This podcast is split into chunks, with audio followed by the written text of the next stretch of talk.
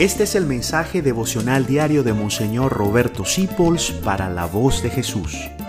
Queremos que la sangre de Cristo no se derrame en vano. Paz y bien, hoy en este séptimo paso del Via hay un evangelio que a mí me encanta porque Jesús como que ve que los apóstoles no, no se lo pueden creer y piensan que él es como un fantasma y le dice tóquenme, tóquenme, pálpenme. Pero como ellos no terminan de creer de tanta alegría, dice, por ahí no hay nada que comer. Y tenían un pedazo de pez asado, claro, eran pescadores, comían mucho pescado. Y Jesús se comió el pescado frente a ellos, o sea que en el cielo vamos a comer, hermanos. Y Jesús comió frente a ellos.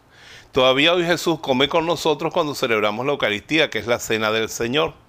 Por eso en la misa ponemos velas, manteles bonitos, cantamos y nos gozamos, porque cada domingo tenemos la cena del Señor, la Santa Misa.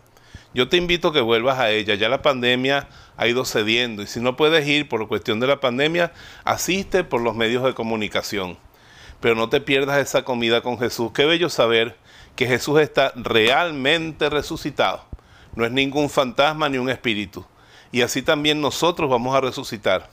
Y piensa hoy que tu mamá, tu esposa, tu esposo, tus hijos, tus amigos que han muerto, están vivos y volveremos a tomar café, a ser felices, a compartir una comida juntos, porque el cielo no es un mundo de espíritus, es un mundo de cuerpos gloriosos, resucitados, como el de Jesucristo, aleluya. Que la bendición de Dios te acompañe toda la jornada. Gracias por dejarnos acompañarte. Descubre más acerca de la voz de Jesús visitando www.lavozdejesús.org.be. Dios te bendiga rica y abundantemente.